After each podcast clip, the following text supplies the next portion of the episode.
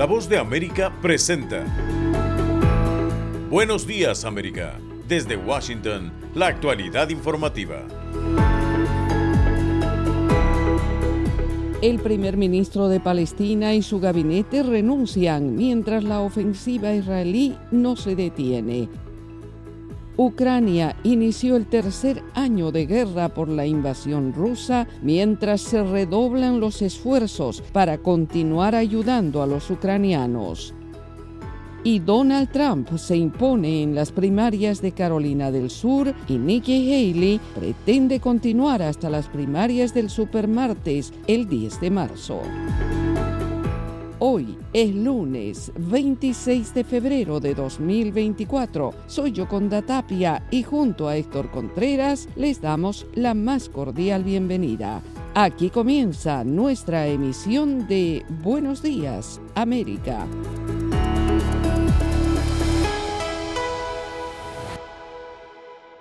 Autoridades palestinas renuncian a sus cargos para alcanzar un consejo político amplio entre el pueblo palestino bajo las circunstancias de la guerra de Israel contra Hamas, informa Judith Martín Rodríguez.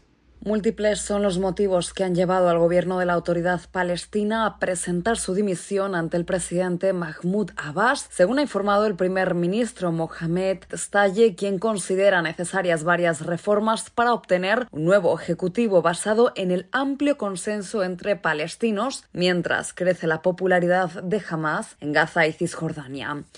La decisión se produce además en un momento crítico en los territorios palestinos sacudidos por la ofensiva israelí sobre Gaza, donde casi 30.000 personas han perdido la vida, según las autoridades locales, y el aumento de los enfrentamientos entre colonos israelíes y palestinos en la Cisjordania ocupada. Paralelamente, en territorio judío, el gabinete de guerra israelí tiene en sus manos el plan para extender su ofensiva terrestre hasta la ciudad de Rafah, pese a las advertencias de la comunidad internacional que exhortan a Tel Aviv a cambiar su estrategia para evitar un baño de sangre y es que más de un millón y medio de palestinos se refugian en este punto fronterizo. Allí sobreviven hacinados en refugios improvisados sin apenas medidas higiénicas. Decenas de organizaciones internacionales señalan que un ataque militar a gran escala sería catastrófico, mientras que desde Washington el gobierno del presidente Joe Biden advirtió a Israel que si ejecuta su ofensiva sobre Rafah, debe desarrollar previamente un plan creíble para evacuar a la población. En las últimas semanas pudo apreciarse un leve desfinanciamiento del presidente Biden con Israel, pese a ser su principal aliado. La respuesta en la franja de Gaza ha sido exagerada. De este modo, y según indican las fuerzas de defensa de Israel, establecerán un plan para evacuar a la población de las zonas de combate en la franja. Sin embargo, no proporcionaron detalles sobre dónde trasladarán a los civiles palestinos que huyeron del norte del enclave mediterráneo, territorio que ha quedado completamente desolado tras el paso de las tropas israelíes. No obstante, esta operación podría verse retrasada, según indicó el primer ministro israelí Benjamin Netanyahu, que aseguró estar dispuesto a retrasar la ofensiva pero no anularla, en caso de que avancen las conversaciones para un acuerdo de tregua, un diálogo que inició hoy en Qatar y cuenta con la presencia de actores internacionales. Judith Martín Rodríguez, Voz de América.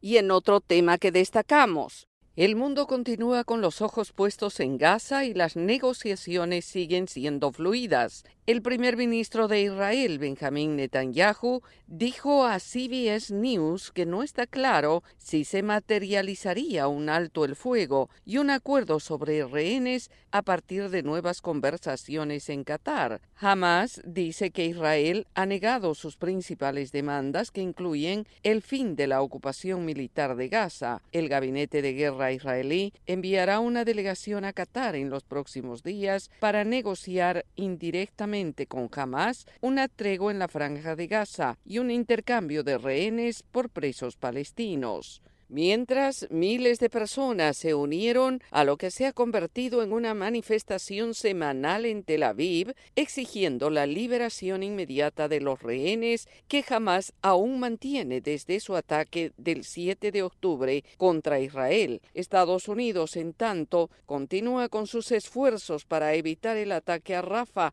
y el asesor de Seguridad Nacional, Jake Sullivan, dijo en el programa Meet the Press de NBC en la red social X.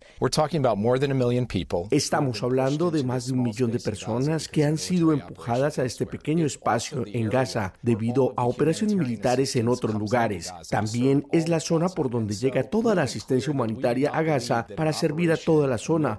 En tanto, aquí en Washington, autoridades intervinieron en un aparente acto de protesta contra la guerra en Gaza frente a la Embajada de Israel cuando un miembro del servicio militar estadounidense se prendió fuego. El hecho sucedió el domingo por la tarde y el hombre fue transportado a un hospital del área después de que oficiales del Servicio Secreto de Estados Unidos apagaran el fuego. Un portavoz de la Fuerza Aérea confirmó que el incidente involucró a un aviador en servicio activo.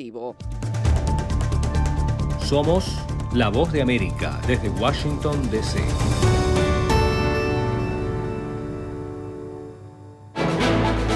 Cobertura especial. Invasión rusa a Ucrania dos años después.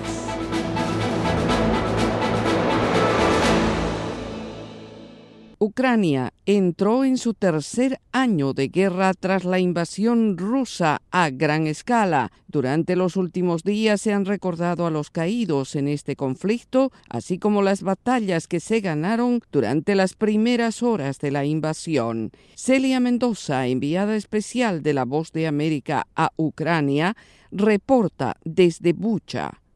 Mientras Ucrania entra en el tercer año de la guerra, el país rinde homenaje a las víctimas de este conflicto. Los nombres de más de 500 personas asesinadas en Bucha durante los 33 días de ocupación rusa están grabados en este monumento a las afueras de la iglesia de San Andrés, donde se encontraron dos fosas comunes con por lo menos 116 cuerpos, según el padre Andriy Halovin, para quien la amenaza continúa presente. Quienes murieron aquí son nuestros familiares, nuestros vecinos, los extrañamos. Su pérdida es muy dolorosa para nosotros, pero tenemos otra realidad. La guerra continúa, las hostilidades siguen en el oriente, las personas que sobrevivieron están muriendo, hombres que son nuestros vecinos, cuyos hijos, padres, hermanos, ahora luchan en el frente de batalla y dan sus vidas para que podamos vivir aquí en paz. Este avión, significativo para el pueblo ucraniano, fue destruido después de que las fuerzas rusas llegaran hasta este, el aeropuerto de Hostomel, con la intención de apoderarse y poder utilizarlo como un punto estratégico para llegar a la capital Kiev, ya que se encuentra a tan solo 10 kilómetros de esta. Se puede decir en una frase, hace dos años nos enfrentamos aquí con fuego a las tropas enemigas y dos años después nos encontramos en el mismo lugar con nuestros amigos, nuestros aliados. Aseguró el presidente Volodymyr Zelensky, quien fue acompañado por los líderes de Canadá, Bélgica y la Unión Europea quienes estuvieron rodeados por los escombros del avión más grande del mundo, el Antonov 225, llamado Mria, que significa sueño, y del cual Alexander Halunek, quien sobrevivió la ocupación en Bucha, fue su primer piloto. En Bucha, cuando se produjeron las explosiones, mi esposo y yo bajamos al sótano y nos quedamos allí sentados, sin luz, sin agua, sin gas, sin nada. A pesar de estas condiciones, cuando se le presentó la oportunidad de escapar en un bus que fue habilitado, este piloto ucraniano se negó a hacerlo y dos años después explica por qué. Me preguntaron por qué no te fuiste. Dije, bueno, si el héroe se va a salir corriendo, ¿qué clase de héroe es? Celia Mendoza, Voz de América, Bucha, Ucrania. En otra información, un nuevo paquete de sanciones de Estados Unidos a Rusia está en vigencia luego de que el presidente Joe Biden cumpliera con el anuncio que realizó antes de la conmemoración del segundo aniversario de la invasión rusa a Ucrania y coincidente con la muerte en prisión del líder de la oposición rusa, Alexei Navalny, Marcando la fecha previa al inicio del tercer año de esta sangrienta guerra, el presidente estadounidense dijo, y Putin creía que fácilmente podía doblegar la voluntad y quebrar la determinación del pueblo libre de Ucrania, que podría entrar en Ucrania y pasaría por encima de ellos. Dos años después sigue equivocado. Kiev sigue en pie. Ucrania todavía es libre y el pueblo de Ucrania permanece inquebrantable ante el vigoroso ataque de Putin. Por su parte, el presidente ruso Vladimir Putin participó en una ceremonia patriótica del Día del Defensor de la Patria, desde donde elogió a los que denominó los auténticos héroes que luchan en Ucrania. Algunos observadores, como Bill Broadway, jefe de campaña mundial por la justicia Magnistic, dice que la muerte repentina de Navalny bajo custodia rusa revela que Putin es vulnerable y puntualizó. No creo que hubiera asesinado a Alexei Navalny si se sintiera seguro. Creo que esa es la señal de un hombre que se siente asustado y Putin tiene miedo de perder el poder, porque si lo pierde, muere. Broadway acogió con satisfacción el nuevo conjunto de sanciones contra Moscú, pero dijo que el Kremlin todavía disfruta de una importante fuente de ingresos y destacó que mientras Rusia pueda seguir vendiendo su petróleo, podrá seguir comprando misiles y balas y pagar a los soldados, dijo el especialista, quien agregó, la guerra continuará y no hemos podido entender eso, es el elefante en la habitación. Y ahora, en Buenos Días América, nos vamos a la sala de redacción de La Voz de América. Y en una noticia relacionada, Argentina y Estados Unidos consolidan sus lazos diplomáticos encaminados a un fortalecimiento de la economía de la nación sudamericana que atraviesa por una crisis monetaria y política bastante compleja. Esta es una actualización de nuestra sala de redacción.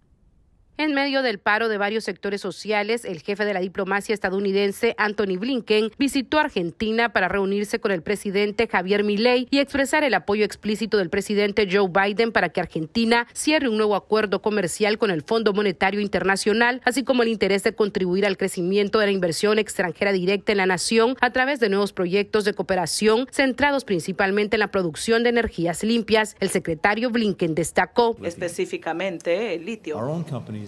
Nuestras compañías ya están haciendo inversiones importantes aquí en, Argentina para minar y procesar estos minerales críticos, más que nada en el noroeste de Argentina.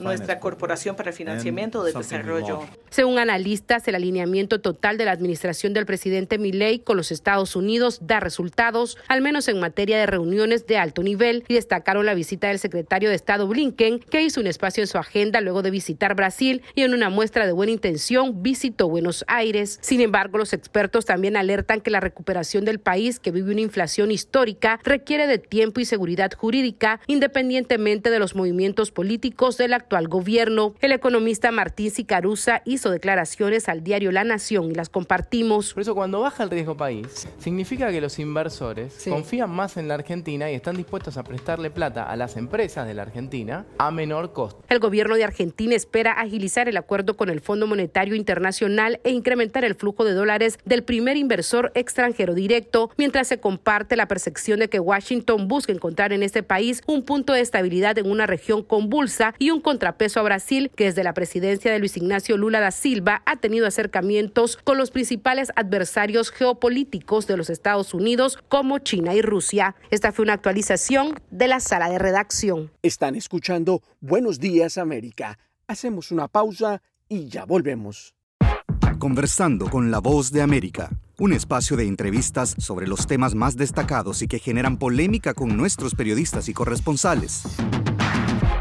Todos los días un tema abordado en profundidad en un podcast a través de nuestro canal YouTube, la página web vozdeamerica.com y a través de la red de afiliadas de América Latina y el Caribe. Conversando con la voz de América, con expertos y la perspectiva de la noticia. La Voz de América te invita a ser parte de nuestra familia a través de las redes sociales. Encuentra en tu muro las últimas noticias de tu país en su conexión con Estados Unidos, la región y el mundo. Historias que empoderan las voces latinoamericanas de política, economía, salud, actualidad, balanceadas y precisas. Únete a un equipo de origen hispanoamericano que trabaja para conectarte con los tuyos. Síguenos en Facebook y conviértete en protagonista de una historia que tú mismo ayudarás a construir.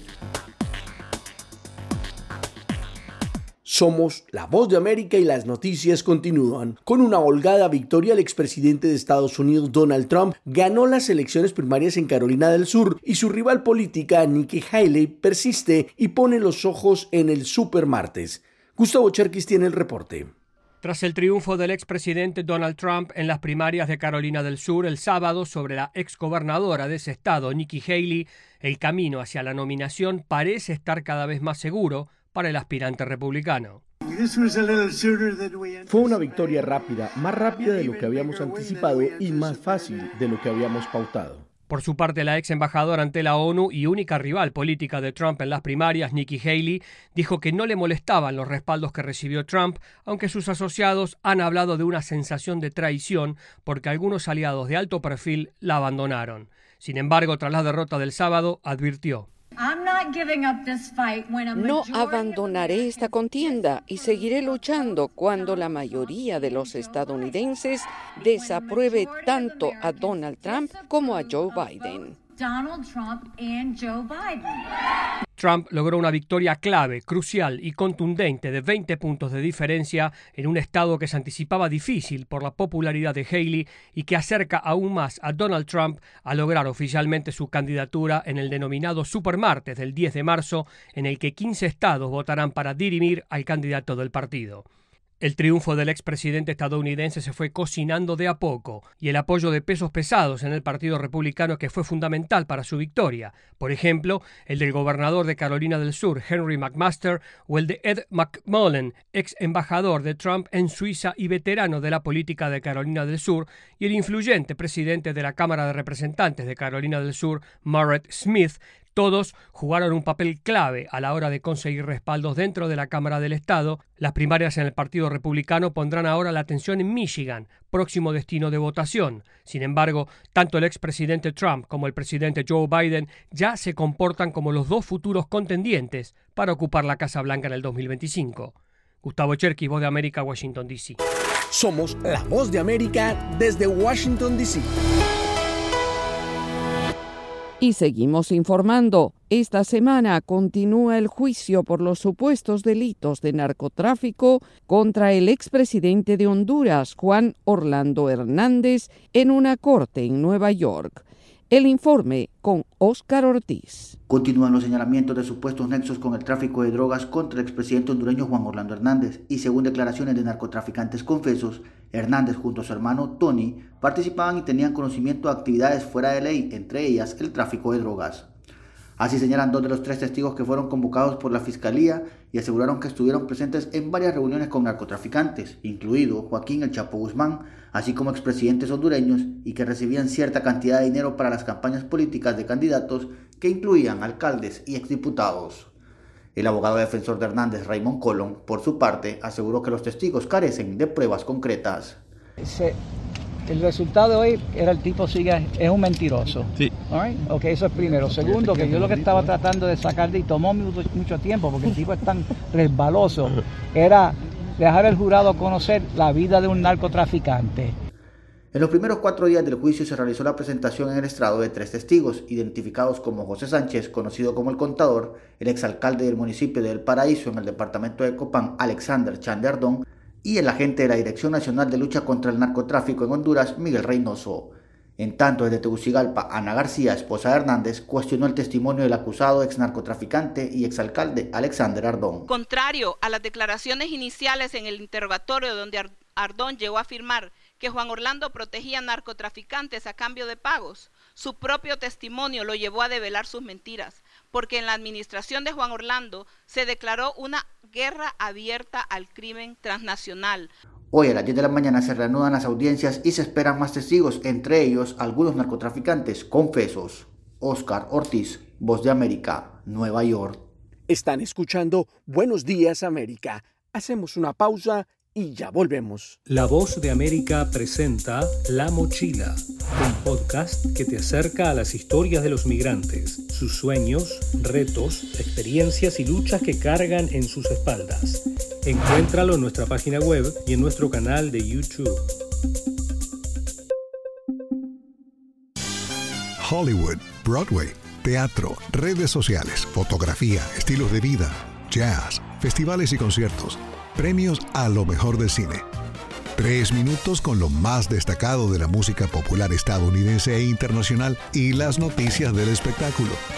De todo un poco en el mundo del entretenimiento de lunes a viernes con un servidor Alejandro Escalona, desde La Voz de América en Washington. Más noticias en Buenos Días América. La movilidad humana venezolana en Sudamérica persiste en medio de una compleja coyuntura y los especialistas ofrecen recomendaciones. Carolina Alcalde tiene los detalles. La falta de oportunidades laborales que garanticen salarios dignos, la situación económica, la inseguridad, la crisis en los servicios hospitalarios y las dificultades para costear los alimentos continúan siendo las principales causas de la migración de venezolanos, de acuerdo a encuestas de la Organización Internacional para las Migraciones. En ese sentido, Ligia Bolívar, investigadora asociada al Centro de Derechos Humanos de la Universidad Católica Andrés Bello, sostiene que aunque en el caso de Venezuela se puede hablar de flujos mixtos, las motivaciones de las personas para abandonar el país se inscriben mayoritariamente en la categoría de personas con necesidad de protección internacional y presenta algunas recomendaciones. La mayor cantidad de personas son eh, personas con necesidad de protección internacional y así deberían ser tratadas. Trato de adaptarse a este perfil. También es necesario flexibilizar requisitos para una verdadera integración, tomando en cuenta que estas personas salen sin documentos y sin pues, expectativas de poder tener acceso a ellos. Tulio Hernández, sociólogo especializado en temas de cultura y comunicación, se refirió a los estigmas universales respecto a la relación de los migrantes y la necesidad de llevar a cabo un trabajo de formación educativa para el tratamiento democrático, inclusivo y apegado a los derechos de la información sobre los migrantes. No va a haber una actitud diferente de los medios y no solo de los medios, de las redes, si no se hace un trabajo sólido de educación para, para, la, para la convivencia. De acuerdo con la más reciente actualización de la Plataforma de Coordinación Interagencial para Refugiados y Migrantes, existen más de 7.700.000 venezolanos migrantes y refugiados en el mundo, pero el gobierno del presidente Nicolás Maduro solo reconoce unos 2.5 millones y ha denunciado la politización de los organismos internacionales de migración. Carolina Alcalde, Voz de América, Caracas y la disminución en la calificación de El Salvador en los estándares de democracia reflejan la falta de compromiso con la transparencia y el respeto de los derechos humanos, remarcan distintas organizaciones. Neri Mabel Reyes tiene este informe.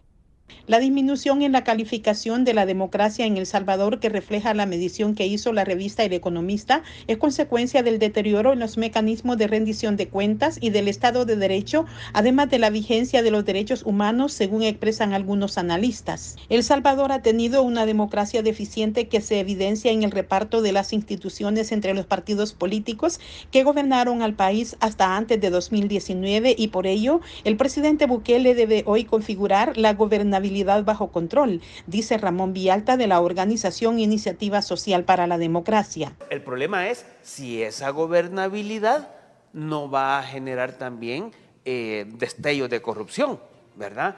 Que eso es lo que hay que cuidar, que es lo que tiene que cuidar nuevas ideas. Por su parte, Eduardo Escobar, director ejecutivo de Acción Ciudadana, una organización no gubernamental, dice que en El Salvador no se aplica un concepto amplio de democracia. El gobierno ha sido hábil en vender la idea que esto que estamos viviendo es democracia. O sea, sí, es, es una democracia si lo queremos restringir electoral pero un concepto más amplio de democracia es eh, donde hay equilibrio, donde hay contrapesos. Según la medición, El Salvador desde 2021 ha venido cayendo en los indicadores de democracia y en la actualidad ocupa el puesto 96 de un total de 167 países evaluados. Nerima Mabel Reyes, Voz de América, San Salvador. Están en sintonía de Buenos Días América. Hacemos una pausa y ya volvemos. Desde la Voz de América la actualidad de la crisis en Ucrania. La guerra había comenzado. Sin duda todo esto nos afecta mucho, pero confío en la justicia de la causa ucraniana. Mientras la ofensiva militar rusa avanza sobre Ucrania. Una cobertura completa y análisis a diario. Todos sus habitantes quieren escapar cuanto antes. Salvador no escapará a los efectos. El ejército ucraniano dice que la cantidad de ataques de artillería en la... Haciéndose audible la invasión en Ucrania. Guatemala condenó enérgicamente la tensión que crece entre Ucrania y Rusia. Sintonícenos y síganos en las redes sociales como Voz de América.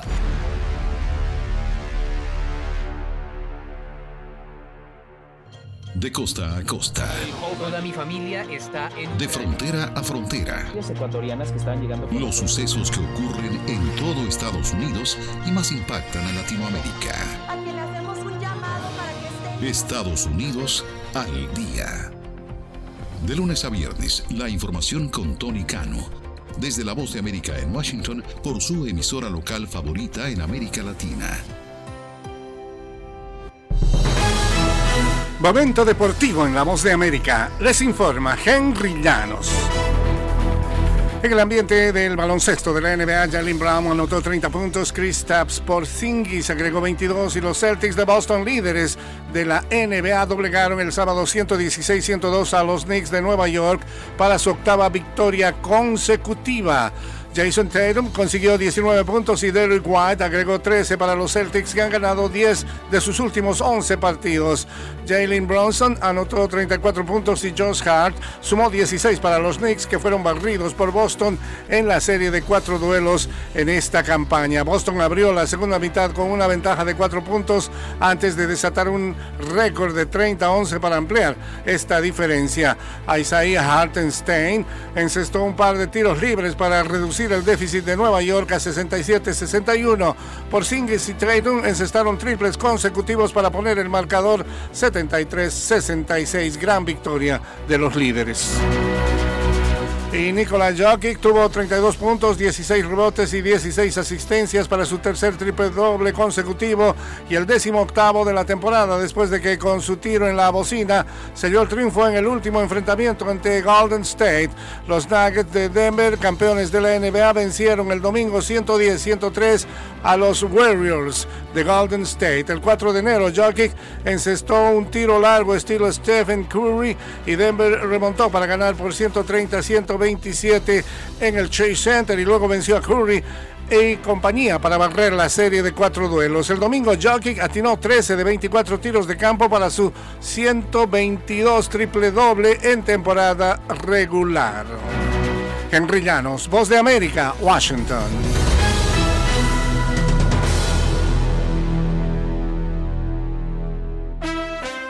Desde Washington le saluda Alejandro Escalona. Esta es la Voz de América. Tres de las películas más vistas en las salas de cine en esta última semana de febrero son Bob Marley, One Love, Ordinary Angels y Madame Web con Dakota Johnson. Muy entretenida esta, pero nos gustó más a la hija de Don Johnson actuando en Fifty Shades of Grey. Varios de los principales premios del Screen Actors Guild fueron para Oppenheimer, Killian Murphy y Robert Downey Jr. La trigésima entrega de los SAG fue transmitida el sábado en vivo por Netflix. Básicamente lo que eso significa es que Oppenheimer ha aumentado sus posibilidades de llevarse el Oscar a Mejor Película en la ceremonia de los premios de la Academia, que será el domingo 10 de marzo. En los SAG, Lily Gladstone ganó como actriz por Killers of the Flower Moon, The Bear ganó como serie de comedia, Billie Eilish la actriz y comediante Melissa McCarthy, Anne Hathaway, Emma Stone, Carrie Mulligan, Meryl Streep, Emily Blunt también fueron parte del show de los Screen Actors Guild el sábado. Para abril llega la película biográfica de Michael Jackson, Michael con Jafar Jackson, sobrino del artista e hijo de Jermaine Jackson, en el papel principal. Será para abril de 2025 revisando Netflix una nueva serie de la franquicia Avatar sin la participación de James Cameron. Avatar, The Last Airbender, de ocho partes con cuatro tribus, aire, agua, tierra, fuego. Es un mundo de ficción que mezcla aventura, amistad y artes marciales. Además, estamos volviendo a ver narcos. Con su espectacular música y actuaciones de Wagner Mora, Pedro Pascal, Boyd Holbrook, Paulina Gaitán, Diego Luna, Joana Christie y Luis Guzmán, con imágenes de hechos reales y ficticios con el también actor y locutor Ronald Reagan y el padre fundador Benjamin Franklin. El sábado en el estadio Raymond James de Tampa, Billy Joel y Sting dieron inicio a su gira 2024. Ambos comenzaron el concierto cantando juntos Every Little Thing She Does Is Magic. Sting tocó temas de su carrera como solista y por supuesto de su discografía con Police.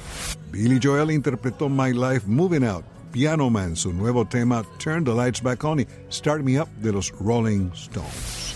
La próxima cita de ambos será en el Petco Park de San Diego el 13 de abril. Voz de América Radio Entretenimiento. Estas son las noticias del espectáculo. Y así llegamos al final de Buenos Días América. Soy Yoconda Tapia y les agradezco el privilegio de la sintonía. Soy Héctor Contreras y les invito a conectarse con nuestra página web vozdeamerica.com o seguirnos en Twitter en arroba Voz. Hasta nuestra próxima emisión.